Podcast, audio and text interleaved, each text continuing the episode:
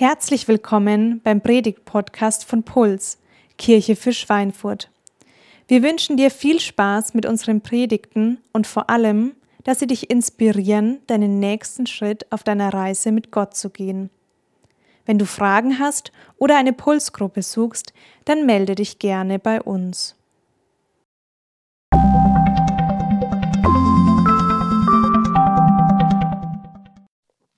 Wir starten als Kirche in eine neue Predigtserie über den Jakobusbrief. Das hast du gerade in der Anmoderation schon gehört.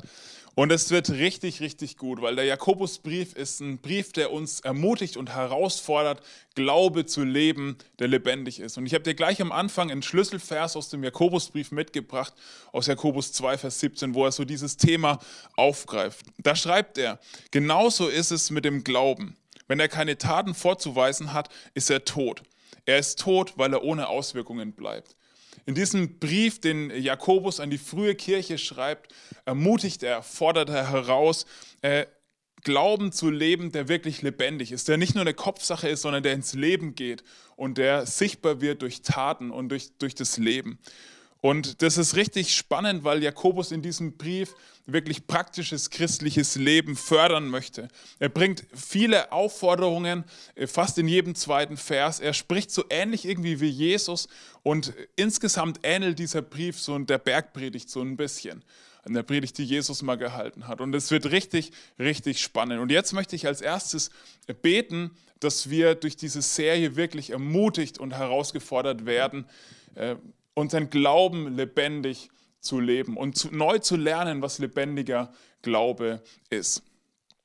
Vater im Himmel, vielen Dank, dass wir als Kirche jetzt in den nächsten Wochen zusammen diesen Brief lesen dürfen, den Jakobus geschrieben hat an, an die frühe Kirche, an frühe Christen. Und wir wollen wirklich beten, dass du uns neu ermutigst, neu herausforderst, unseren Glauben lebendig zu leben, lebendig lebendige Christen zu sein, lebendige Nachfolger. Und wir wollen beten, dass du uns inspirierst, dass du uns ermutigst, dass du uns herausforderst durch diesen Brief. Amen. Ich bin gerade in so einer Lebensphase, wo in meinem Umfeld ziemlich viele Leute am Renovieren, am Umbauen und am Handwerkeln sind. Und ich versuche natürlich zu helfen, so viel ich kann. Und selber bin ich eigentlich kein Handwerker. Und da gibt es dann manchmal äh, lustige Situationen. Zum Beispiel war das so vor einiger Zeit, dass ich äh, auf der Baustelle von meinem Schwager, von Markus war. Und ich sollte irgendwie am Boden so Kleber irgendwie wegkratzen, weil da neuer Boden drüber kommen musste und so. Und da haben sie gedacht, geben sie mir die Aufgabe und dann hab ich, war ich da am Boden und habe so versucht, diese alten Kleberreste runterzukratzen und es ging richtig blöd und ich habe halt nach Werkzeugen gesucht, mit denen man das gut machen kann, habe ein paar Sachen ausprobiert. Es hat nicht funktioniert und dann habe ich endlich das perfekte Werkzeug gefunden, keine Ahnung, wie man das nennt. Das war schön spitz vorne, schön scharf und damit konnte ich richtig gut diese Kleberreste wegkratzen. Ich war richtig froh, dass es endlich vorwärts geht, dass ich es endlich richtig gut diese Aufgabe erfüllen kann. Und plötzlich kommt mein Schwiegervater her und sagt, ach nein, Lukas, doch nicht mit dem Stechbeidel. Ich wusste natürlich nicht, dass der Stechbeidel heißt. Ähm, äh, und, und, und dann sage ich, okay, wieso denn? Das geht richtig gut. Naja, da wird der Stechbeidel doch stumpf, das ist doch klar. Schau mal, jetzt ist der wahrscheinlich schon stumpf. Hat mir natürlich leid getan, dass ich den guten Stechbeitel kaputt gemacht habe oder irgendwie äh, beschädigt habe ein bisschen. Und ähm, irgendwie war es dann danach ein bisschen schwieriger, den, den, Kleber wegzubekommen, weil ich das irgendwie anders machen muss.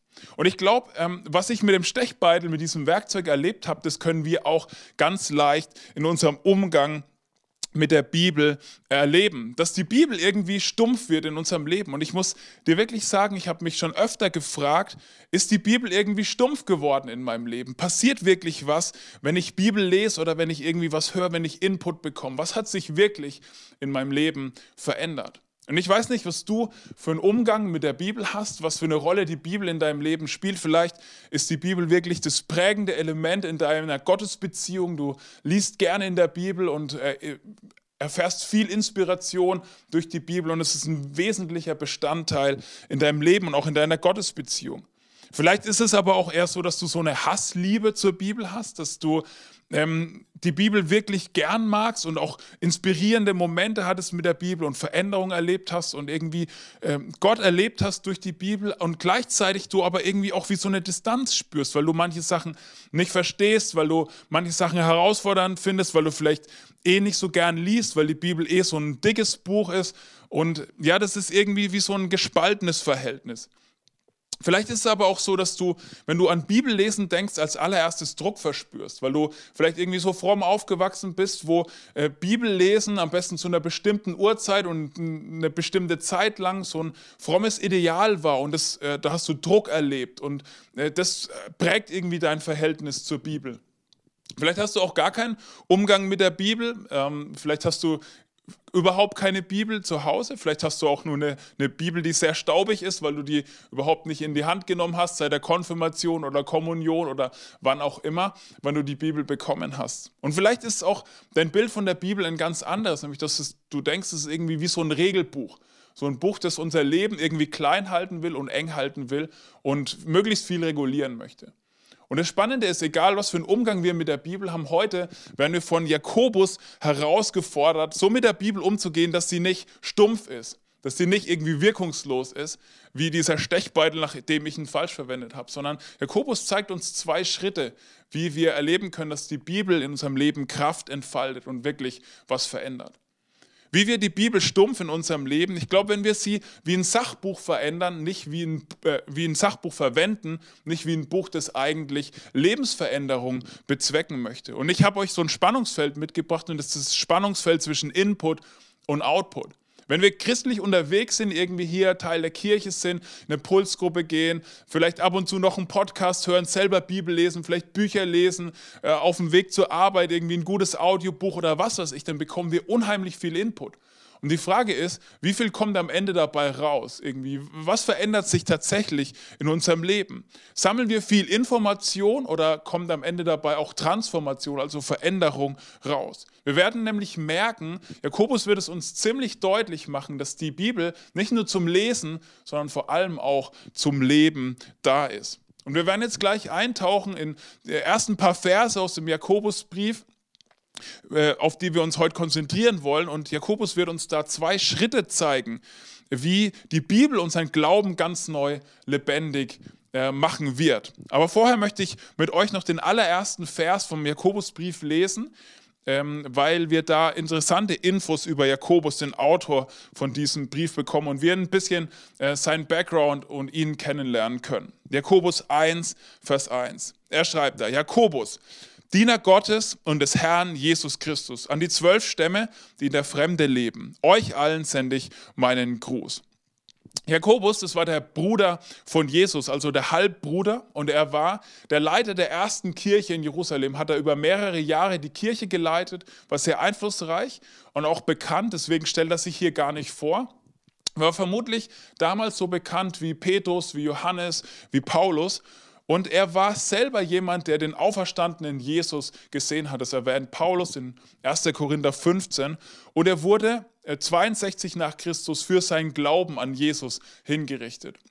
Und jedes Mal, wenn ich diese, diesen ersten Vers hier lese, flasht mich das total, weil ähm, Jakobus sich selber als Diener des Herrn Jesus Christus bezeichnet. Er bezeichnet seinen, ein, ein, seinen eigenen Bruder als Gott, als, als den Sohn Gottes.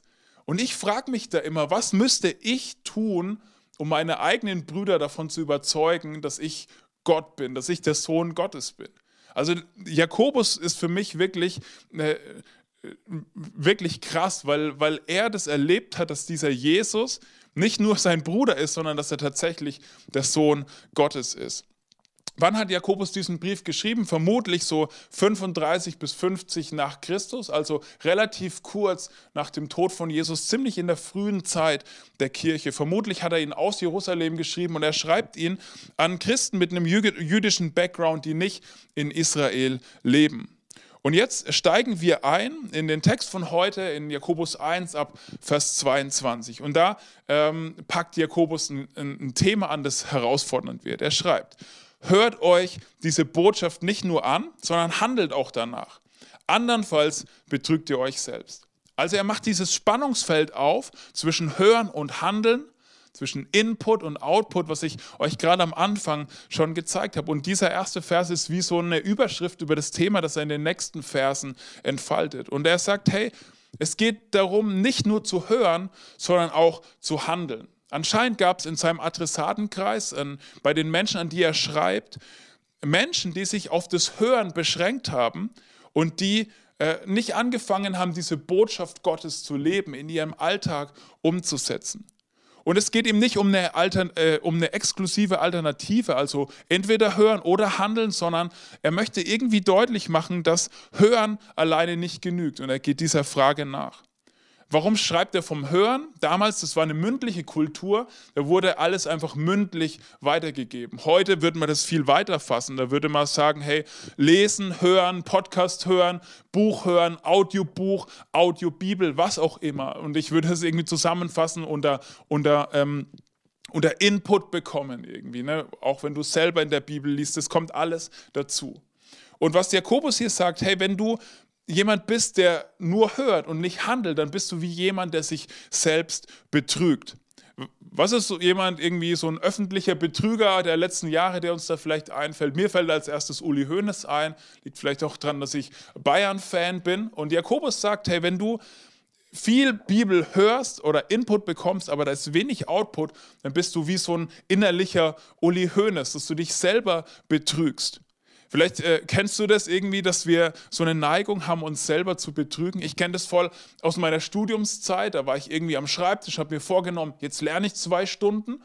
Und dann bin ich halt irgendwie in Gedanken abgeschweift und plötzlich auf YouTube gelandet, habe mir das Video angeguckt, die Basketballspielzusammenfassung und dann waren irgendwann die zwei Stunden rum und ich habe auch gelernt, aber ich habe nicht zwei Stunden gelernt. Danach habe ich gedacht, boah, jetzt habe habe ich aber echt lang gelernt. Es ist äh, so Selbstbetrügen. Und ich glaube, wir Menschen, wir neigen dazu, uns manchmal auch innerlich irgendwie was vorzumachen. Und um das ein bisschen deutlicher zu machen, verwendet Jakobus in den nächsten beiden Versen eine richtig starke Illustration, die für uns auch total nachvollziehbar ist. Er schreibt, denn wer sich Gottes Botschaft zwar anhört, aber nicht danach handelt, gleicht jemand, der sein Gesicht im Spiegel betrachtet und der, nachdem er sich betrachtet hat, weggeht und sofort wieder vergisst, wie er ausgesehen hat. Verstehen wir alle? Ich habe mal so einen Spiegel mitgebracht und ähm, da kann man reinschauen und ein äh, paar Sachen entdecken. Und ich glaube, wir alle haben so die Gewohnheit, dass wir morgens, wenn wir aus dem Bett rauskommen, dann mal in so einen Spiegel reinschauen. Und ich habe das heute Morgen auch gemacht. Ähm, und manchmal ist es dann so, dass man dann denkt, oh wow, weil man irgendwie einen Pickel entdeckt, ein Popel der Nacht oder äh, irgendwie so ein schwarzes Haar aus der Nase gekrochen kommt, nur bei den Männern natürlich.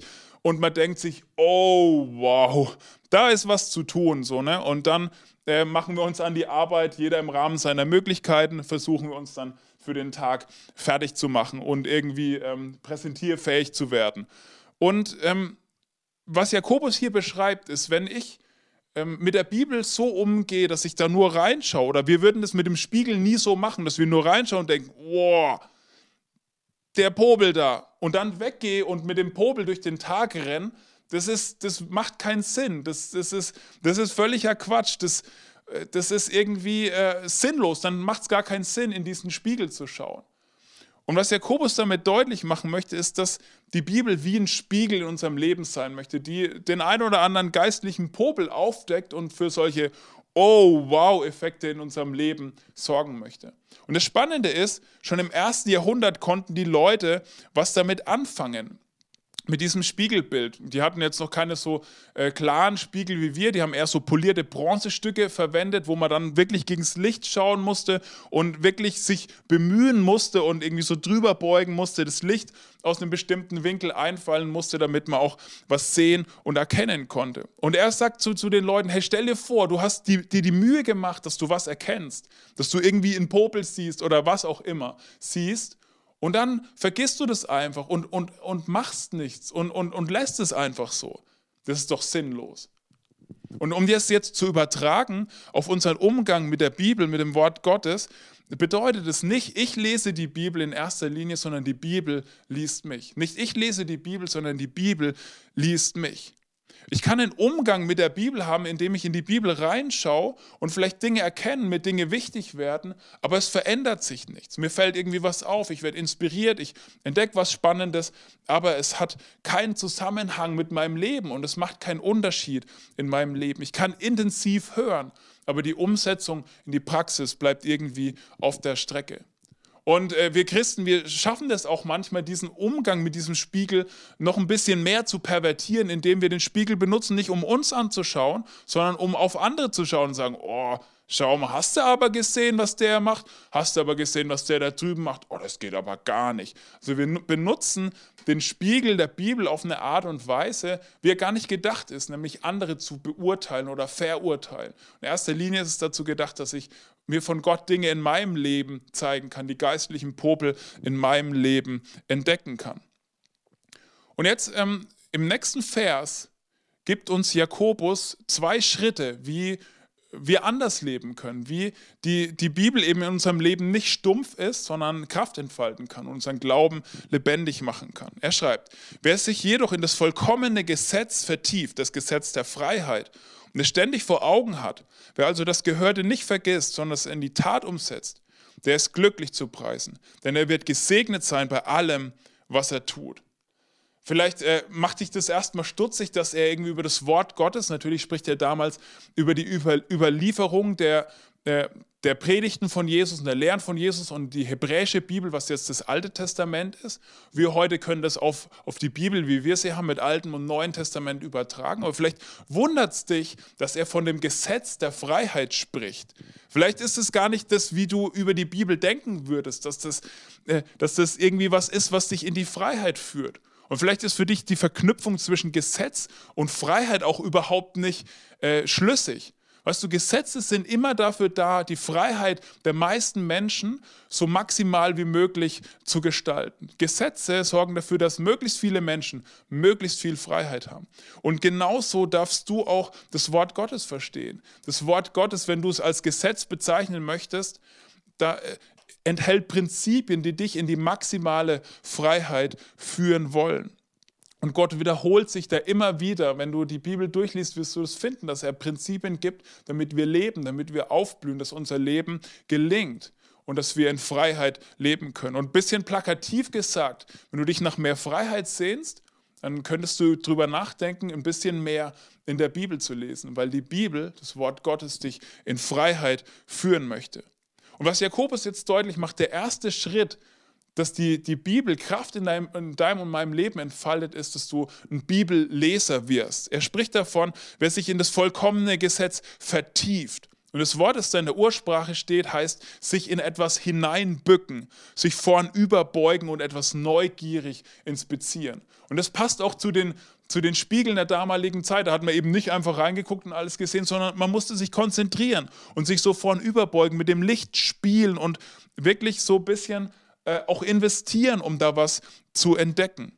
Und das ist das, was Jakobus als erstes deutlich machen möchte. Wenn du möchtest, dass die Bibel in dein Leben nicht stumpf wird, dann werde jemand, der sich in die Bibel rein vertiefen kann. Lerne die Bibel zu lesen, so wie es zu dir passt. Und dann bringt er den zweiten Schritt und sagt, werde nicht nur ein Bibelleser, sondern auch ein Bibelleber. Das Wort gibt es, glaube ich, gar nicht. Das habe ich extra für diese Predigt äh, erfunden. Also der zweite Schritt ist, werde ein Bibelleber. Also das Gegenteil von vergessen, das Jakobus hier bringt, ist in die Tat umsetzen. Also er sagt, wenn du die Sachen nicht vergessen willst, dann fang an, die Sachen in die Tat umzusetzen. Und das macht dir auch mega Sinn.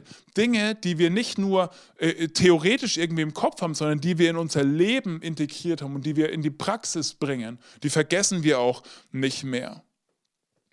Und da an diese beiden Schritte ist in diesem Vers eine krasse Verheißung geknüpft. Jakobus sagt, wer das tut, wer Bibelleser und Bibelleber ist, der ist glücklich zu preisen, denn er wird gesegnet sein bei allem, was er tut. Das ist eine Verheißung, die bedeutet, dass wenn da kein Zwiespalt zwischen Lehre und Leben, zwischen Hören und Handeln, zwischen Input und Output in deinem Leben ist, dann, dann wirst du gesegnet sein. Und es ist eine ähnliche Segnung oder wie, wie in den Seligpreisungen in der Bergpredigt in Matthäus 5 bis 7. Und das bedeutet, wer nach göttlichen Prinzipien lebt, der wird erleben, dass das Leben gelingt, dass Dinge, dass Dinge funktionieren.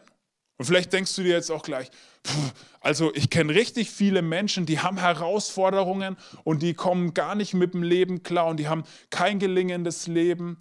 Und da muss man drüber nachdenken. Es hat oft was damit zu tun, dass, dass man an bestimmten biblischen und göttlichen Prinzipien vorbeilebt und deswegen die Aus, äh, die, die, davon die Auswirkungen noch spürt. Oder vielleicht denkst du, ja, ich versuche mich ja an der Bibel zu orientieren und trotzdem habe ich Schicksalsschläge und trotzdem sind Dinge in meinem Leben, die mich herausfordern und die, die schwierig sind und mein Leben scheint nicht so zu gelingen. Was Jakobus hier meint, ist nicht, dass, dass ähm, du ein rosa-rot-wolkiges Leben haben wirst, aber dass von den Dingen, die du tust, wird kein Schaden für dich ausgehen. Natürlich Manchmal fügen uns Leute Schaden durch ihr Tun zu, aber dann liegt es auch daran, dass sie oft sich vielleicht nicht äh, an, an, an guten göttlichen Prinzipien orientieren.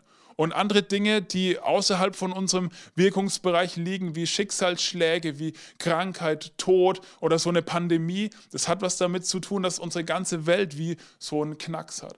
Aber was Jakobus hier deutlich macht und die Verheißung, die hier drin steckt, ist, wenn du dich an der Bibel orientierst, dann kannst du das erleben, dass das, was du tust, dass das gelingt und dass es dein Leben zum Aufblühen führt. Und in Vers 26 und 27, wir haben das gerade schon gehört, zeigt dir das an, an Beispielen, wie Glaube sich aus, wie das auf, sich auf unseren Glauben auswirkt, wie das unseren Glauben lebendig machen kann. Ne, Reden verändert sich, Nächstenliebe verändert sich und wir lernen, das eine Gegenkultur zu sein in unserem Umfeld. Um das ein bisschen zusammenzufassen.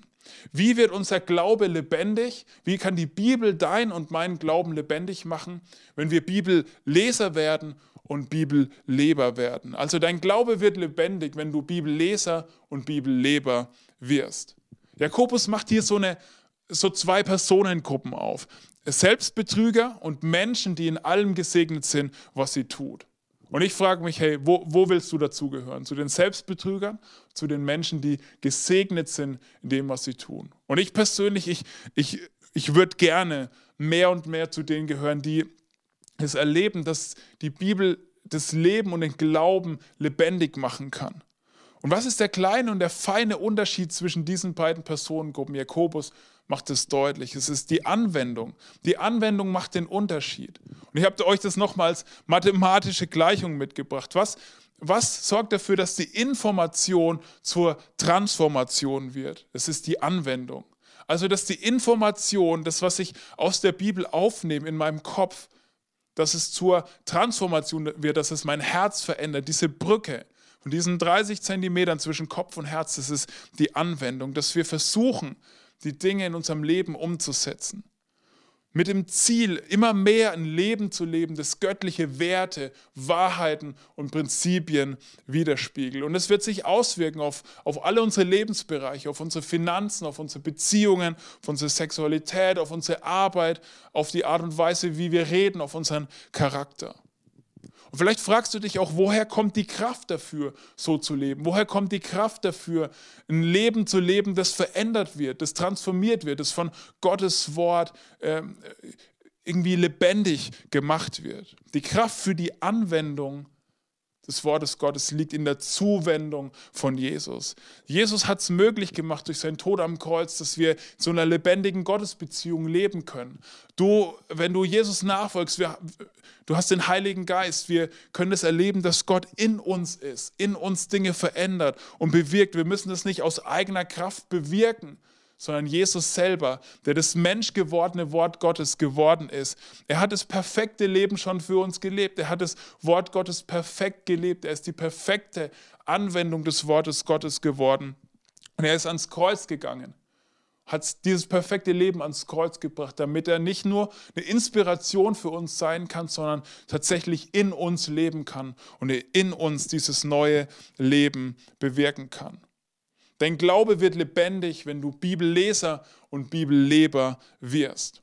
Und jetzt möchte ich dir ein bisschen zeigen, dass es nicht nur eine exklusive Idee von Jakobus ist, sondern dass auch andere äh, zeitgenössische Autoren der Bibel, vor allem an, bei Paulus möchte ich es dir zeigen, genauso gedacht haben. Und ich habe dir einen, äh, einen, Text mitgebracht aus dem zweiten Timotheusbrief. Das ist ein Brief, den Paulus an einen jungen Leiter von einer frühen Kirche in Ephesus schreibt. Und da schreibt er in 2. Timotheus 3, Vers 16. Denn alles, was in der Schrift steht, ist von Gottes Geist eingegeben und dementsprechend groß ist auch der Nutzen der Schrift. Damit meint er die Bibel. Sie unterrichtet in der Wahrheit, deckt Schuld auf, bringt auf den richtigen Weg und erzieht zu einem Leben nach Gottes Willen. So ist also der, und das ist echt krass, was jetzt kommt, der, der, der Gott gehört und ihm dient, mit Hilfe der Schrift, allen Anforderungen gewachsen. Er ist durch sie dafür ausgerüstet, alles zu tun, was gut und richtig ist. Paulus macht es hier deutlich, die Bibel ist nicht nur irgendein Buch. Und wenn du die Bibel wirklich liest und da drin Gott suchst, dann wirst du das merken, dass es, dass es inspiriertes Wort Gottes ist, dass Gottes Geist darin wirkt und dadurch wirkt. Und wenn du die Bibel liest und lebst, äh, Paulus macht es dir deutlich, dann wirst du fit werden dafür, als Nachfolger von Jesus zu leben. Als ein Nachfolger, der einen Unterschied macht und der mehr und mehr so wird wie Jesus. Und dann äh, noch ein Vers, noch was, was Paulus bringt, äh, als er an die Korinther schreibt, im ersten Korintherbrief in Kapitel 8, Vers 1, da sagt er, die Erkenntnis bläht auf, die Liebe aber erbaut. Manche andere Übersetzungen schreiben, bloße Erkenntnis, also bloße Information, bloßes Wissen macht über, überheblich, macht hochmütig. Ich finde es äh, nice, wie das hier äh, beschrieben ist, bläht auf. Und ich möchte dich fragen, irgendwie, könnte es sein, dass wir Christen mal manchmal wie so aufgebläht sind, wie so eine geistliche Adipositas haben? Wir haben unfassbar viel Input, wir wissen richtig viel aus der Bibel, aber wir leben das nicht. Es kommt nicht in unserem Leben zur Auswirkung. Und er schreibt es hier, Paulus, die Erkenntnis bläht auf, Liebe aber erbaut. Und an einer anderen Stelle, in einem anderen Brief an Timotheus, äh, im ersten Timotheusbrief, da schreibt er in 1 Timotheus 1, Vers 5, das Ziel jeder Anweisung und Unterweisung, also von Lehre, von Auslegung der Bibel, ist jedoch Liebe. Und zwar Liebe aus reinem Herzen, gutem Gewissen und ungeheucheltem Glauben. Und was er damit deutlich macht, ist, das Ziel von Lehre ist Leben. Für Jesus war die Uranwendung des Wortes Gottes, der ganzen Gesetze, war Liebe. Liebe Gott und liebe deinen Nächsten. Und was Paulus hier deutlich macht, er ist da genau in, in, in der Lehrlinie von Jesus drin. Er macht deutlich, hey, wenn wir uns mit dem Wort Gottes beschäftigen, wenn wir Bibel lesen, Predigten hören, Pulsgruppe, was auch immer, dann ist das Ziel davon, dass du und ich, dass wir mehr so lieben wie Jesus, dass wir mehr so werden wie Jesus und dass mehr Liebe in unserem Leben zum Ausdruck kommt und dass wir, das, dass wir mit der Hilfe Gottes und durch den Heiligen Geist mehr und mehr so lieben können, wie Jesus das tut. Das ist das, das, ist das Ziel von Lehre, das ist das Ziel von Gottes Wort in unserem Leben. Und das wird unseren Glauben lebendig machen. Dein Glaube wird lebendig, wenn du Bibelleser und Bibelleber wirst. Und jetzt möchte ich noch überlegen ähm, mit dir gemeinsam, wie kann das für dich und mich praktisch werden? Und ich möchte es auf diese beiden Schritte äh, aufteilen. Ist es für dich dran, zu investieren, ein Bibelleser zu werden oder ein Bibelleber zu werden? Als erstes vielleicht ähm, ist es für dich dran, dass du da rein investierst, ein Bibelleser zu werden. Es gibt ganz unterschiedliche Studien, zum Beispiel die Reveal-Studie, die eine große Kirche in Amerika vor einigen Jahren gemacht hat. Die haben herausgefunden, je länger du Christ bist, desto wichtiger ist es, dass du dich selber ernähren kannst. Desto weniger wichtig ist, dass irgendjemand ähm, dir in Predigten Dinge erklärt, in einem Buch Dinge erklärt oder was auch immer. Desto wichtiger wird, je länger du mit Gott unterwegs bist, desto wichtiger wichtiger wird, ist, dass du deine persönliche Gottesbeziehung gestalten kannst und dich selber ernähren kannst aus, aus, der, aus der Bibel.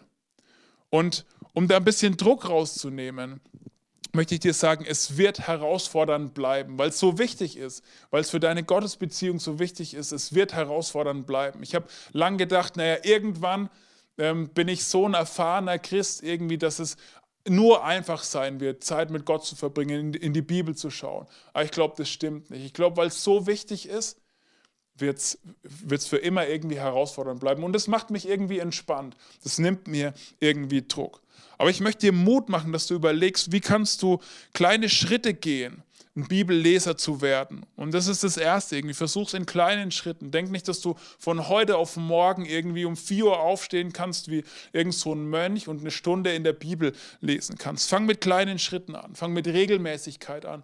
Und fang mit einer Erwartung an, dass Gott wirklich dich formen möchte und prägen möchte durch die Bibel. Und nimm dir Hilfsmittel. Das könnten zum Beispiel Bücher sein, die, die dir helfen, irgendwie durch äh, äh, Bibeltexte besser zu verstehen. Es könnte ein Bibelleseplan sein, der dir das schon irgendwie strukturiert.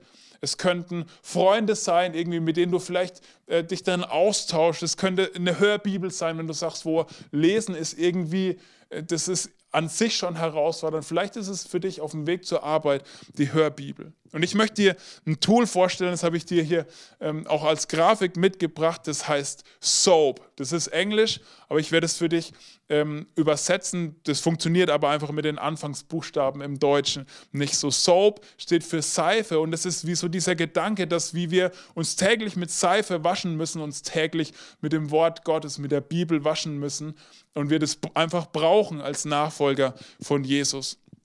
Und der erste Buchstabe steht, steht für Scripture, für, für die Bibel. Also fang einfach an, einen Abschnitt in der Bibel zu lesen. Nimm dir irgendein Bibelbuch im zweiten Teil der Bibel vor und fang an, das zu lesen. Und dann kommt Observation, versuch Dinge zu beobachten. Was macht Jesus? Was wird da beschrieben? Was finde ich interessant? Was, wo habe ich Fragen? Äh, was finde ich irgendwie komisch? Was fordert mich heraus?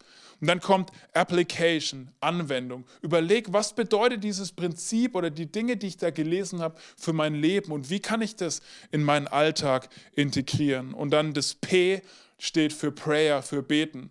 Das kannst du auch schon am Anfang machen, ähm, würde ich sagen. Das finde ich immer einen guten Gedanken, auch mit Gebet einzusteigen, mit dieser Erwartungshaltung. Gott spricht zu mir durch die Bibel, aber am Ende ist es natürlich auch irgendwie sinnvoll zu sagen, Gott, durch den Heiligen Geist bitte ich, dass dieses Prinzip in meinem Leben irgendwie mehr Einfluss hat und mehr verändert.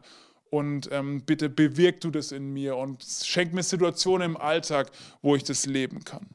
Und wir überlegen wirklich auch als Kirche, wie wir das fördern können, dass wir Bibelleser werden, wie wir Angebote schaffen können, das zu fördern, dass wir die Bibel kennen und uns selber aus der Bibel ernähren können. Und in der nächsten Woche werden wir über unseren Telegram-Channel dir ein paar Hilfsmittel schicken, äh, von denen du vielleicht was auswählen kannst, was für dich eine Hilfe sein könnte, ein Bibelleser zu werden. Und wenn du unseren Telegram-Channel noch nicht abonniert hast, ist das vielleicht auch eine Chance, ähm, den zu abonnieren und äh, zusätzliche Infos zu bekommen. Vielleicht bist du schon ein Bibelleser, dann ist dein nächster Schritt vielleicht noch mehr da rein zu investieren, ein Bibelleber zu werden. Frag dich, wenn du Input bekommst, egal wie der aussieht, ob das per Podcast ist, ob das die Predigt in der Pulskirche ist, ob das die Pulsgruppe ist, wenn du selber Bibel liest, Frag dich, was will Gott mir persönlich sagen? Und uns ist in der Pulskirche diese Next-Step-Haltung wichtig. Was ist mein nächster Schritt? Und das ist der gemeinsame Nenner von jemand, der äh, einen Monat mit Jesus unterwegs ist, zu jemand, der 20 Jahre mit Jesus unterwegs ist. Jeder von uns hat einen nächsten Schritt. Gott möchte mit jedem von uns einen nächsten Schritt gehen. Und egal wie lange du mit Gott unterwegs bist und wie gut du dich in der Bibel auskennst, du hast einen nächsten Schritt. Deswegen frag dich, wenn du selber in der Bibel liest, was ist ein Gedanke, den ich zeitnah umsetzen kann und mit Gottes Hilfe umsetzen möchte? Wenn du eine Predigt hörst, was ist ein Gedanke, den ich zeitnah umsetzen kann und den ich mit Gottes Hilfe zeitnah umsetzen möchte? Und vielleicht ist die, die, Frage, die ich dir gleich bringe, für dich das, das Wichtigste, was du aus dieser Predigt mitnimmst. Wenn du ein Bibelleser bist und vielleicht schon lang mit Gott unterwegs bist, und viel aus der Bibel kennst und viele Geschichten kennst, dann ist die Frage vielleicht für dich, weißt du das schon oder lebst du das schon? Es geht nämlich nicht darum, das nur zu wissen und schon zu kennen, sondern das auch zu leben. Weißt du das schon oder lebst du das schon? Das kannst du dich vor jeder Predigt fragen, jedes Mal, wenn du irgendwas in der Bibel liest. Egal welchen Umgang du mit der Bibel hast und was dein nächster Schritt ist, ich möchte dich ermutigen und herausfordern, einen nächsten Schritt zu gehen. Neu zu überlegen, wie du die Bibel in deinen Alltag einbauen kannst. Ohne Druck, ohne religiösen Zwang. passend zu deiner Lebensphase. Das schaut für eine, eine Mama von kleinen Kindern ganz anders aus wie für jemand, der ähm, der Student ist oder der, der ähm, oder für ein Ehepaar, die keine Kinder haben oder was auch immer. Das schaut nach, je, nach Lebensphase ganz unterschiedlich aus. Aber überleg dir, wie kannst du die Bibel in deinen Alltag einbauen? Wie kannst du in deiner Lebensphase ein Bibelleser werden? Und vielleicht bist du hier und du suchst nach Wahrheit. Du suchst nach Wahrheit, du willst rausfinden, was hat es mit Gott auf sich? Stimmt das alles mit diesem Jesus und mit Gott? Und ich möchte dir Mut machen. Schau in die Bibel, lese in der Bibel selber nach. Die, die Bibel sagt über sich, dass sie in die Wahrheit führt und dass diese Wahrheit in die Freiheit führt. Und du wirst in der Bibel Jesus kennenlernen und er wird dir begegnen und du wirst Wahrheit und Freiheit entdecken können. Vielleicht ist aber auch dein nächster Schritt, dass du anfängst zu deinem dicken Kopf, wo du viel weißt über die Bibel, über Jesus, über den Glauben und auch irgendwelche theologischen Systeme kennst und was auch immer dass du anfängst, diesem, diesem Wissen, dieser Information, Transformation dazuzufügen, indem du anfängst, Dinge konkreter zu leben und mit der Hilfe des Heiligen Geistes in dein Leben umzusetzen. Und ich möchte dir, egal was dein nächster Schritt ist, ein Gebet für die nächste Woche anbieten. Das könnte sein, mach mich zu einem Bibelleser und zu einem Bibelleber. Jesus, bitte mach mich zu einem Bibelleser und zu einem Bibelleber. Und ich möchte enden mit, mit einer Aussage von Jesus. In Lukas 11, im Lukas-Evangelium, Vers 28 sagt er, glücklich zu preisen sind die, die Gottes Wort hören und es befolgen. Dein Glaube wird lebendig, wenn du Bibelleser und Bibelleber wirst. Und ich glaube, wir können das wirklich alle erleben. Vor einigen Jahren habe ich das persönlich erlebt, wie, wie, wie selten zuvor, wo ich wirklich gemerkt habe, das Wort Gottes hat mich verändert über Jahre. Und zwar war das äh, in, in einer Situation, da habe ich noch studiert sogar, ähm, habe ich einen Bibeltext gelesen, wo Jesus ganz starkes Mitleid erlebt. Und das hat mich wirklich getroffen, wo ich gemerkt habe, boah, ich bin ein Mensch, der nicht viel Mitgefühl hat. Denn mit Menschen um sich herum einfach wenig Mitgefühl hat. Ich habe da gemerkt, wie so eine Lücke zwischen dem, was Jesus vorlebt und was ich in meinem Leben erlebe, klafft. Und das hat mich getroffen. Und ich wollte das in meinen Alltag äh, integrieren und umsetzen. Und ich habe für ein Jahr lang, habe ich fast jeden Tag dafür gebetet, Jesus, veränder mein Herz, gib mir ein weiches Herz und gib mir mehr Mitgefühl. So ein Tipp am Rande, wenn du irgendwo Veränderung möchtest, bet einfach mal ein Jahr lang dafür. Habe ich schon oft gemacht, da passiert immer irgendwas.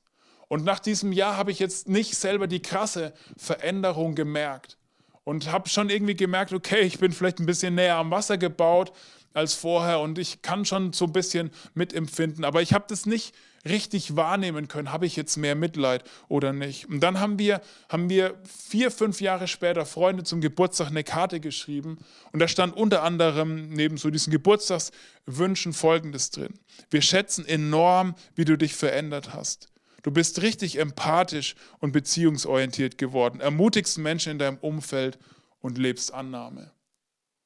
Und das erzähle ich jetzt nicht, weil ich toll bin oder weil ich da jetzt mit Veränderung angeben möchte oder so, sondern das erzähle ich, weil ich dir Mut machen möchte, dass du das genauso erleben kannst. Wir können das alle erleben, dass das Wort Gottes uns verändert. Dass das Wort Gottes uns mehr macht wie Jesus und uns hilft, mehr so zu lieben und mehr so zu leben wie Jesus. Nicht von jetzt auf gleich, sondern manchmal vielleicht Einfach, wenn wir in den Rückspiegel schauen über vier oder fünf Jahre, da passiert Veränderung. Nicht von jetzt auf gleich, nicht in, nicht in großen Sprüngen, sondern immer in kleinen, kleinen Schritten. Und das möchte das Wort Gottes tun. Das möchte die Bibel tun in deinem und meinem Leben. Dass unser Glaube lebendig wird, dass, das, dass, dass sich da was verändert, dass sich da was tut. Und unser Glaube nicht nur eine Kopfsache ist, sondern was in unserem Alltag, in unserem Leben ähm, bewirkt. Und jetzt wollen wir dir ein paar Minuten Zeit geben, wo du einfach für dich oder mit den Leuten, mit denen du diesen Gottesdienst schaust, nachdenken kannst. Was ist dein nächster Schritt? Und vielleicht auch Gott schon fragen kannst, okay, was möchtest du in mir tun, in mir bewirken? Wo möchtest du mit mir einen nächsten Schritt gehen?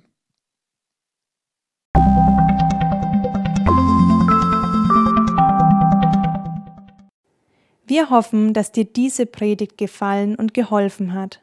Wenn du Fragen hast, melde dich gerne bei uns. Alle Infos findest du auf www.puls-kirche.de.